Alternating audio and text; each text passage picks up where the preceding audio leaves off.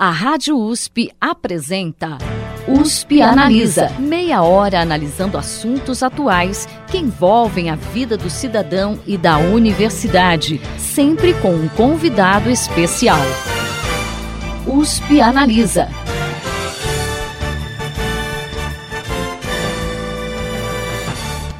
Ansiedade, depressão e tentativas de suicídio são fragmentos de um quadro preocupante que tem se desenhado dentro das principais universidades públicas brasileiras. Afinal, o que está acontecendo com os nossos estudantes? Como a própria universidade e a sociedade em geral podem ajudá-los?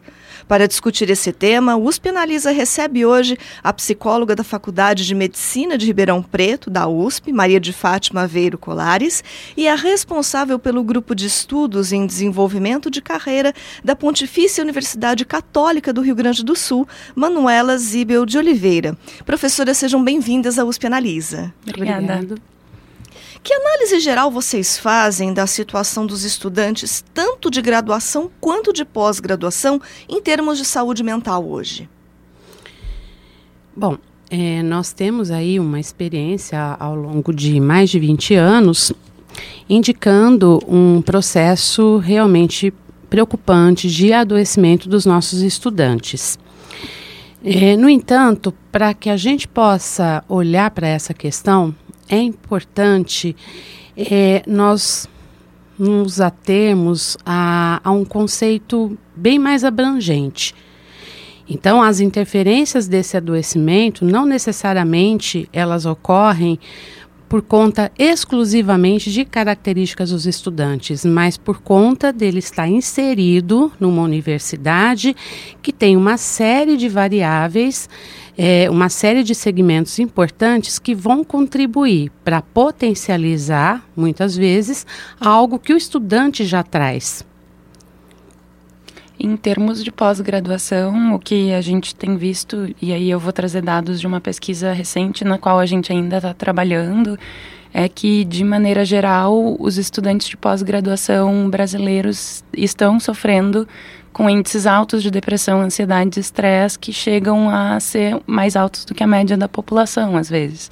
Então, uh, muito por conta, claro, de características individuais, mas bastante também por características do contexto de trabalho, porque é trabalho, né, e de estudo desses uh, estudantes.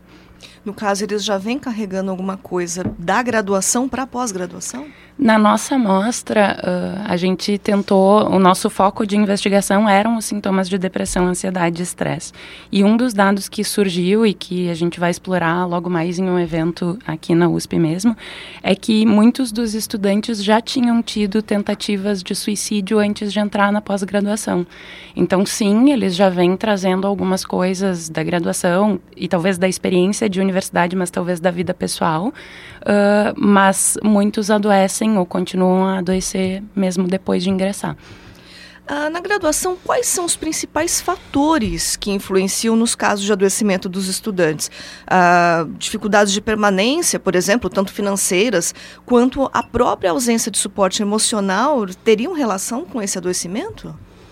Sim, sem dúvida, todos esses fatores é, vão contribuir significativamente para que haja é, uma potencialidade, né, vamos dizer assim, é, desse adoecimento que, como eu já disse anteriormente, pode muitas vezes já vir antes, né? O, o, estudante ele entra na universidade e ele carrega consigo uma história, uma singularidade.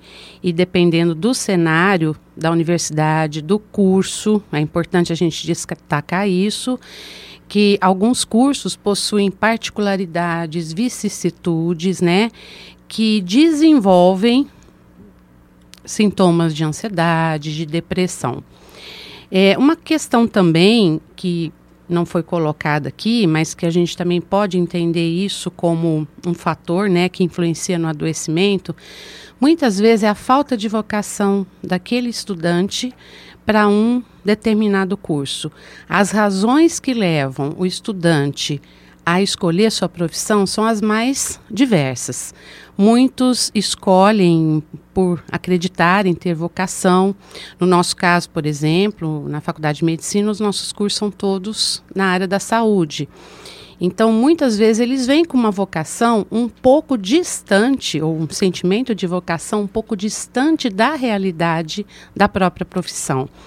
E aí é, tem também um, um fator muito importante que às vezes é a existência da família, né? Para que ele tenha um curso, para que ele faça um curso, que ele consiga frequentar um curso superior e muitas vezes sem ele, sem ele estar devidamente vocacionado para isso.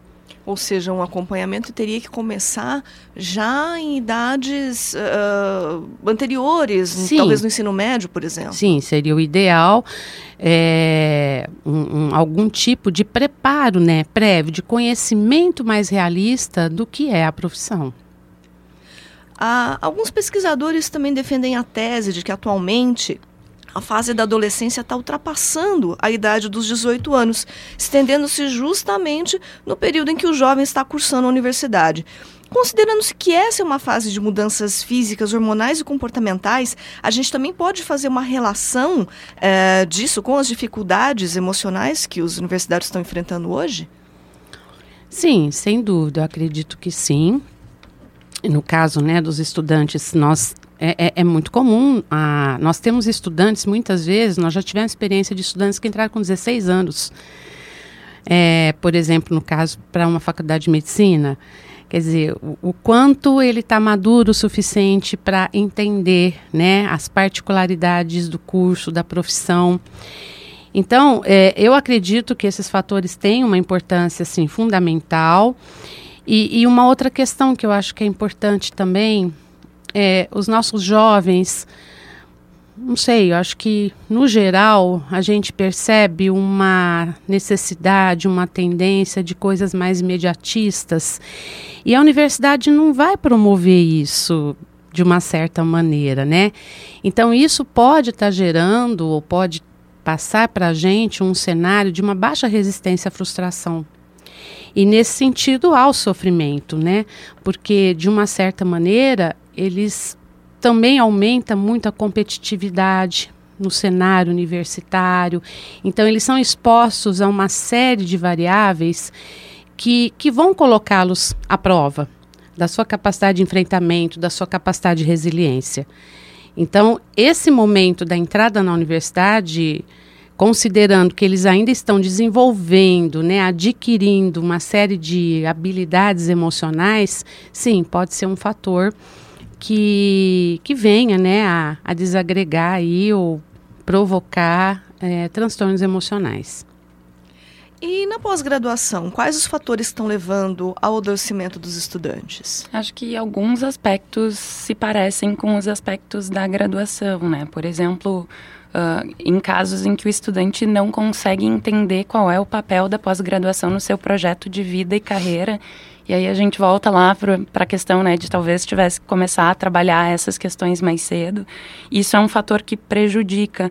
Mas talvez o que está mais presente e é mais diferente no pós-graduação é, por exemplo, que a maioria das pessoas que está no pós diz a, a pressão por produtividade é uma coisa que afeta a minha saúde mental. Então, esse é um dos aspectos que se destaca assim, nos, entre os nossos participantes, que foram mais de 1.500, 1.378 dizem que afeta. Né? Então, é uma, um aspecto que é presente neles. A outra questão que a gente vê, uh, que daí também nos preocupa um pouco, é que esses, uh, esses que a gente percebe como mais adoecidos são jovens que têm, uh, jovens, são estudantes que têm uma alta percepção de sucesso objetivo. O que, que é o sucesso objetivo? Número de papers publicados, número de congressos que eles vão, e eles estão se saindo bem. Né? Então, aí a gente pode tentar pensar, né? e é um exercício, porque a gente ainda não está com os dados completamente analisados, mas o quanto daqui a pouco eles estão sendo pressionados por produtividade, eles estão entregando, e essa coisa de ter que entregar também está custando em termos de saúde para esses jovens. E ainda a gente vê que, que eles têm, e isso é um, um, problema e ao mesmo tempo um potencial de solução, eles têm muita dificuldade de se organizar em relação às tarefas, ao significado desse trabalho, ao tempo necessário para realizar as atividades. Então, essa organização do trabalho também é um aspecto que acaba adoecendo. Então, eu diria que o que tem de semelhante talvez seja a questão uh, da escolha e do significado, do sentido do trabalho e da carreira. Uh, e a gente tem tentado usar mais o termo escolha, carreira do que vocação, porque própria, o próprio termo acaba trazendo uma carga pesada, né, de que eu nasci para isso. Então, tentar entender que ninguém nasceu para nada, né? A gente constrói isso na medida em que vai trilhando a trajetória. Então, isso acho que é o que tem mais parecido e o que tem mais diferente são as coisas bem características da pós-graduação, de maneira geral, que afetam os professores e que a gente, por tabela, está entregando para o próximo degrau, que são os estudantes, né? E você citou essa necessidade de essa busca, né, de produtividade. Ah, tem alguma coisa a ver com a própria exigência dos, dos cursos de pós-graduação? Porque existe essa uh, busca por excelência e isso está relacionado à questão do, da publicação de papers, Sim. né? Que atitudes, assim, de repente, os cursos de pós-graduação, eh, você acha que deveria haver uma mudança de atitude em relação a isso? Eu acho que a gente já chegou num ponto, enquanto pós-graduação, de maneira geral, em que a gente conseguiu superar a barreira da quantidade. A gente já publica bastante, né? Então, acho que a gente tem que voltar a se preocupar com qualidade. E para ter qualidade, a gente precisa ter saúde. Né? Então, uh, na minha perspectiva, o, o, jeito de a gente melhorar tanto a saúde dos alunos quanto dos professores é rever quais são os nossos critérios de avaliação. Né? Para a gente produzir bons papers, a gente não faz em dois meses. Né? Então, uma publicação de 12 papers por ano não faz nem muito sentido. Talvez isso, né? ajudar os estudantes, primeiro, nós nos organizarmos para produzir bem, mirar revistas boas e com impacto, cuidar do impacto das coisas que a gente faz e, e ajudar os estudantes a se organizarem para isso, né? Ninguém é ensinado a ser professor de pós-graduação e a gente também não está tanto ensinando, a gente está ensinando a serem alunos de pós-graduação. Então, ajudar a perceber qual é o sentido dessa carreira, no que, que ela se constitui e se organizar para ela mais cedo, né? Com calma, com qualidade. O tempo também é uma questão que está interferindo, né? Sim, sim. Vocês acreditam que a alta competitividade do mercado de trabalho também pode estar se refletindo dentro da universidade e encontrando estudantes ainda despreparados para lidar né, com, com essa situação toda. O que, que justifica o aumento de casos de ansiedade e depressão entre esses jovens? Acho que um pouquinho vocês já falaram, mas que a gente poderia complementar. Bom, acho que no caso da graduação e talvez na pós, né, uma coisa que é importante a gente colocar é, são as diferenças de enfrentamento que cada estudante possui do seu processo. Né? Nós sabemos que nós temos estudantes bastante resilientes, estudantes com uma capacidade autogestiva muito boa, mas isso não é um perfil que se estende a todos. E, e nós sabemos que a entrada na universidade traz muitas mudanças. Para começar, o, o, próprio método de, de ensino já é diferente. Muitos vêm de um ensino médio com características muito paternalistas. Quando eles entram na universidade, de alguma forma, o curso vai exigir deles um pouco de autogestão, um pouco de mobilidade, um pouco de dinâmica, né, para cuidar e controlar do seu próprio estudo, da sua própria é, formação acadêmica. E nesse momento, muitos se deparam com essa dificuldade. Muitos chegam a dizer que eu não sei se eu vou ser um bom profissional, porque eu não estou conseguindo me sair bem nas disciplinas, eu não estou conseguindo ter um rendimento como eu tinha no ensino médio. Então, eles começam a se questionar sobre o seu próprio potencial. E nós sabemos que hoje na universidade nós também temos alunos que têm problemas de aprendizagem e nós não podemos olhar para essas questões como questões dissociadas de aspectos emocionais. O nosso emocional está interferindo o tempo todo em tudo. Então eu penso que é, muitas vezes essa falta de preparo, uma resiliência muito baixa, pode sim colaborar para o adoecimento na universidade. Eu diria que o contexto externo ele, ele é o mesmo para todos, né? Então a pressão que um executivo sofre numa empresa, ela também se reproduz na universidade. A gente Uh, a gente passou a querer tantas coisas que para a gente conseguir ter essas coisas a gente precisa trabalhar muito, dedicar muitas horas, né? Então, eu acho que sim, o contexto externo também tem uma influência muito forte. E aí um dado que eu acho que é legal compartilhar, né? Quando a gente vai olhar lá os nossos resultados, um dos aspectos que tem nos chamado também bastante atenção é que a família é o principal fator protetivo. Né? Então, principalmente, assim, ter um cônjuge ou ter alguém que precisa de mim e que, que eu, né, com quem eu me importo é importante, mas principalmente ter filhos acaba sendo um fator protetivo muito grande nessa amostra de pós-graduação. Então, o contexto é o mesmo, mas uh, ter redes é importante, né? Entender uh, quais são as minhas características e como que eu lido com, com os desafios que estão se apresentando é importante.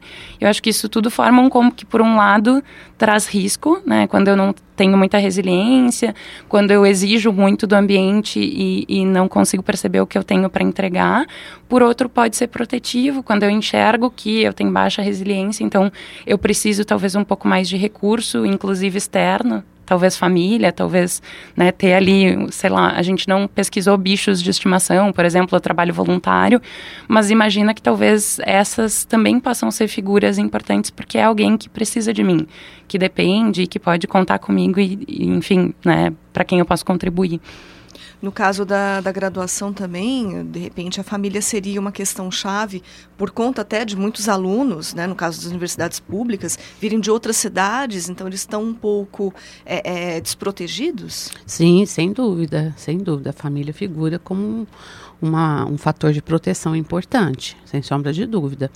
Tanto que os estudantes que são de fora, né, eles de alguma maneira eles buscam redes, outras redes, né, de apoio, redes sociais, os amigos, às vezes as, a, a, moradia, mas ainda assim é, estar longe de casa, estar longe da família, muitas vezes acaba gerando, né, uma ansiedade, um estado depressivo importante. Tá certo. Ah, em relação aos professores, a gente enfrenta uma questão de diferença de gerações, né? Ah, muitos professores estudaram em um tempo em que a realidade socioeconômica do país era bem diferente da de hoje. Isso traz uma certa dificuldade, de repente, dos professores compreenderem as dificuldades desses estudantes? Ah, sem dúvida. Nós temos ouvido, né, muitos relatos de professores da graduação alegando essas questões. Mas no meu tempo não era assim. Essa frase é muito comum, né? Nós temos um programa, né, de tutoria mentoring, onde nós temos tutores, né, que são mentores dos estudantes de, de primeiro ano, calouros, e, e nós trabalhamos muito essa questão, né, dessa compreensão para esse novo momento, para essa nova geração, para essas particularidades que antes não existiam. E esses mentores entendem muito bem. E o fato deles estarem, por exemplo, participando dessas atividades, muitos é, mentores que são, na maioria das vezes, professores do próprio, do próprio curso, eles trazem a importância disso é, no sentido de falar: olha, é, eu estou aprendendo a ser professor, ouvindo, é, me permitindo ouvir mais a realidade dos nossos alunos hoje. Num contexto, digamos assim, informal, não num contexto de sala de aula, porque o mentor ele não ele não sugere uma, uma formalidade, mas ele tem um eixo, né? Ele tem objetivos, tem metas. Mas eu acredito que dentro desse programa os professores conseguem olhar com um pouco mais de realidade para esse momento. As coisas realmente estão diferentes, não estão do mesmo jeito que, que era na época deles, na época das suas formações acadêmicas. E a partir disso, é, é importante gerar né, um, um, conhecimento, uma empatia e, e uma capacidade de acolher esse estudante com todas essas características é, que nós já conversamos aqui, né?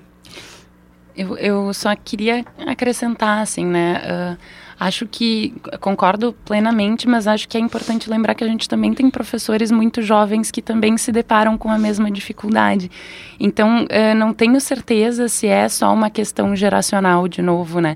Fico pensando que, que talvez a pessoa com mais dificuldade nesse cenário inteiro seja, de fato, o professor mais antigo, mais experiente, enfim, que viveu uma outra realidade e hoje tem que se habituar com tudo isso e que deve ficar se perguntando: será que eu estou certo? Será que eu estou errado? E que com sorte vai atrás de um programa, né, vai fazer parte de um programa de mentoria e tentar entender um pouco melhor essa realidade do estudante e a que ele próprio está experienciando.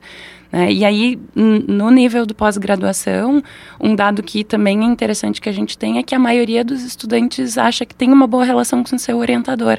Então, apesar da diferença de gerações, né, apesar de, sei lá, o professor ter vivido naquela época que tinha que ir até a biblioteca para pedir os artigos porque não conseguia acessar pelo Google, uh, ele está conseguindo, de alguma maneira, dar algum suporte. Né? Muitos dos estudantes de pós também vêm de outras cidades, então ele acaba sendo, sim, uma figura de referência, mas que consegue mais ajudar do que prejudicar o estudante. É, a professora Maria de Fátima falou em relação ao programa de tutoria. É, isso existe só na Universidade de São Paulo ou já é uma, uma iniciativa que está se espalhando em outras universidades também? Não, existem outras universidades também. É uma né? tendência? É, o, o, programa de mentoring, né, pelo menos é, o surgimento de alguns, foram muito voltados para cursos médicos, para formação médica. Né? que promove né, todo um, um, um, relacionamento, um contato com o mentor, que é um viajante mais experiente, que já passou pelas dificuldades da sua formação, já é uma pessoa que atua na prática, então é um mentor ajudando um jovem iniciante. Então, muito resumidamente, essa é a filosofia do mentoring. E hoje a maioria das faculdades de medicina possui programas de mentoring. Eu já vi alguns, uh, algumas iniciativas em cursos que não a medicina, uh, já vi cursos de psicologia, a criação de programas de mentoring. Hoje, na Faculdade de Medicina, nós temos sete cursos. Todos os cursos estão fazendo parte do programa de mentoring. Por quê? Porque a gente trabalha é, questões básicas, que é o acolhimento, é, é, receber esse estudante no início de uma formação acadêmica, mostrar as dificuldades que eventualmente podem surgir. E o mentor tem toda a condição de, de fornecer esse suporte que a gente chama de emocional, profissional é, e acadêmico. Então, acho que é uma experiência muito boa que coloca o, o estudante em contato com o professor aproximando essa relação. Nós entendemos que o professor ele é um, um, uma peça muito importante na formação acadêmica do estudante e acredito que na pós-graduação também, porque a relação professor-aluno hoje ela é colocada como é, uma variável importante no sentido de você até pensar na possibilidade de um adoecimento por parte do, do aluno, tanto da graduação quanto da pós. Na pós a gente vê iniciativas semelhantes, professora? Na verdade, enquanto a professora falava, eu fiquei me dando conta que a gente já tem isso estabelecido quando tem um orientador, né? Então, o orientador, ele é, via de regra, essa pessoa mais experiente, mas eu tenho visto abertura uh, de diferentes professores, e aí talvez seja uma particularidade da minha universidade, mas acredito que não, de os professores também aconselharem alunos que não são seus, né? Então, recentemente, por exemplo, eu tive o caso de uma aluna estrangeira né, que é minha orientanda, então regularmente a gente se encontra e, e, eu assessoro tanto nas questões mais técnicas quanto em outras questões, mas que teve um feedback muito positivo de uma outra colega sobre uma apresentação dela que serviu um pouco com, como isso, né? É uma pessoa que para ela era referência, porque se apresenta muito bem, tem um domínio muito bom de, de voz, fala, etc. E esta pessoa deu para ela um feedback positivo. Então, para minha aluna funcionou um pouco como isso, alguém mais experiente reconhecendo e dando sugestões de melhoria de trabalho. Uh, na universidade, do, né, na PUC, a gente tem o um escritório de carreiras e o escritório de carreiras tem um programa de mentoria, uh, mas que ainda é pouco conhecido dos estudantes, né? Então, acho que algumas universidades têm sido mais ou menos bem sucedidas em, inclusive, divulgar os seus programas quando tem. Lá, a ideia é exatamente essa, né? São via de regra, alumni, então estudantes que se formaram na universidade e que voltam como mentores de pessoas que estão tendo um assessoramento de carreiras. E aí eu entendo que é o pacote perfeito, né? Porque eu estou tendo um suporte para refletir sobre a carreira e tudo aquilo que a gente conversou mais cedo, mas também uma figura de referência mais experiente para me orientar em passos que talvez um consultor de carreira não saiba porque não é da área. Bacana. Ah, e quais, uh, vocês citaram algumas medidas né, que a universidade tem tomado, de repente, em termos de acolhimento desses uh, estudantes, mas o que, que, ainda falta dentro da universidade né, para tentar uh, melhorar um pouco essa situação do estudante e como que a sociedade também, de forma geral, eh, pode agir para evitar o adoecimento dos estudantes, tanto de graduação quanto de pós? Bom, é, eu acho que a gente já construiu muitas coisas, mas sem dúvida sempre falta. Eu penso que uma questão que falta muito é a sensibilização da, da universidade como um todo.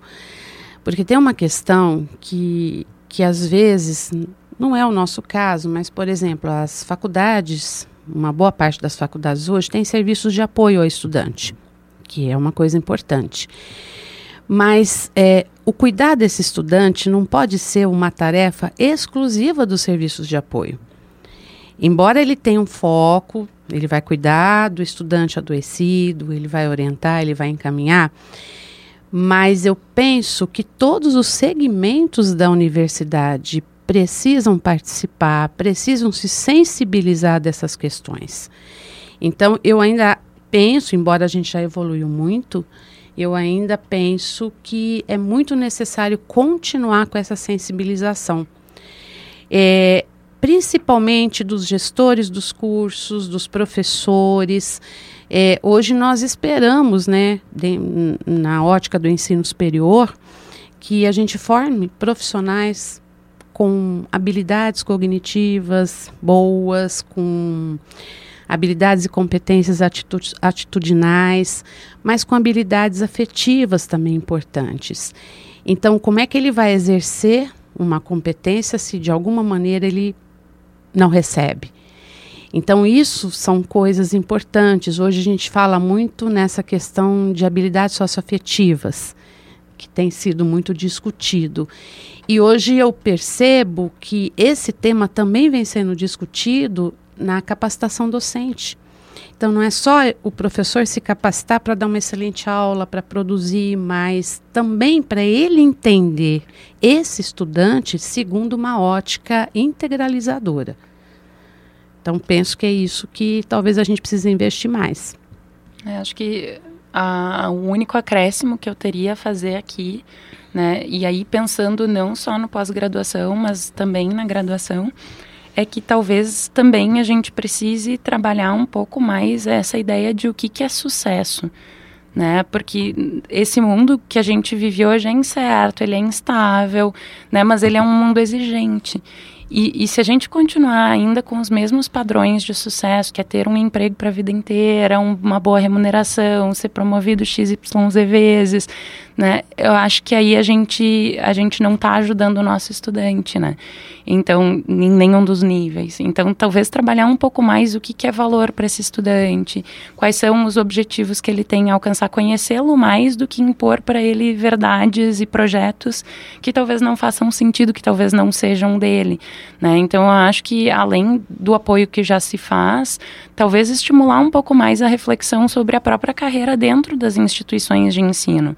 Né? Entendendo carreira como esses diferentes papéis que a gente vai ocupar ao longo da vida. Então, que, que eu também tenho que falar de família, que eu também tenho que falar de lazer, que, que entender e aceitar que eu tenho todos esses papéis é fundamental para que eu possa ter saúde. Talvez eu não vá ser o aluno top da minha sala, mas isso não tem problema, porque talvez esse não seja o meu projeto. Meu projeto seja construir uma família e, e ter mais tempo para essa família, por exemplo, né? Então, acho que isso é muito importante. Aí, pensando especificamente do nível da pós-graduação, ela no Brasil ainda não é vista como carreira profissional né? Então, com frequência, os nossos estudantes, sof sofrendo toda a pressão que sofrem, vão sair com uma roda de amigos que vai perguntar: mas você só estuda? E o professor ouve isso também, né? Mas você só leciona? Então, acho que também entender que esses dois papéis são papéis importantes, são centrais, são de trabalho, socialmente é algo que pode contribuir. Né? Entender que quem está aqui dentro está construindo conhecimento que é para todo mundo. E que isso sim é importante, né? E que, pensando em sucesso subjetivo, isso pode ser um motivo de orgulho, né? Um motivo de construção de, de carreira. Bacana. Bom, infelizmente nosso tempo chegou ao final. Nós recebemos hoje aqui no estúdio a psicóloga da Faculdade de Medicina de Ribeirão Preto da USP, Maria de Fátima Aveiro Colares, e é responsável pelo grupo de estudos em desenvolvimento de carreira da Pontifícia Universidade Católica do Rio Grande do Sul, Manuela Zibel de Oliveira. Professoras, muito obrigada pela participação aqui hoje. Ai, nós Obrigada. agradecemos. Obrigada. Você ouviu USP Analisa um programa da Rádio USP Ribeirão em parceria com o IEA, Instituto de Estudos Avançados, Polo Ribeirão Preto. Produção do Serviço de Comunicação Social da USP e do IEA. Coordenação: Rosimeire Talamone. Apresentação: Thaís Cardoso.